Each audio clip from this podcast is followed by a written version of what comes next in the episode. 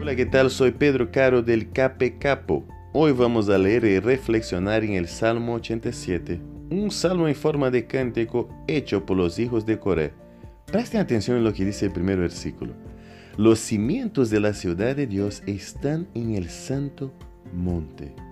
Saben que otros profetas también hablaron que en algún momento de la historia, cuando Dios se manifestara con toda su fuerza, toda su gloria, todo su poder, todos los que no conocían y no aceptaban a Dios verían a esa manifestación y irían buscar más sobre el conocimiento de Dios. ¿Y dónde irían a encontrar eso?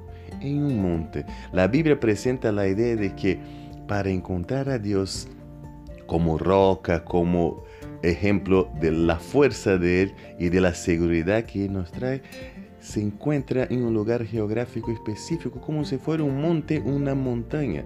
Y ahora el salmista, cuando escribe sobre la ciudad de Dios, sobre el santo monte, también está mostrando la diferencia entre el mar, entre la planicie, cómo Dios se manifiesta y cómo Dios puede llegar a actuar en nuestras vidas.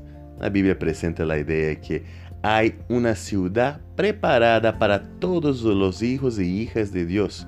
Una ciudad linda, una ciudad hermosa, una ciudad donde vamos a poder vivir en paz y sin preocupaciones. La pregunta es, ¿vos estás dispuesto? ¿Vos querer ir a vivir en esa ciudad?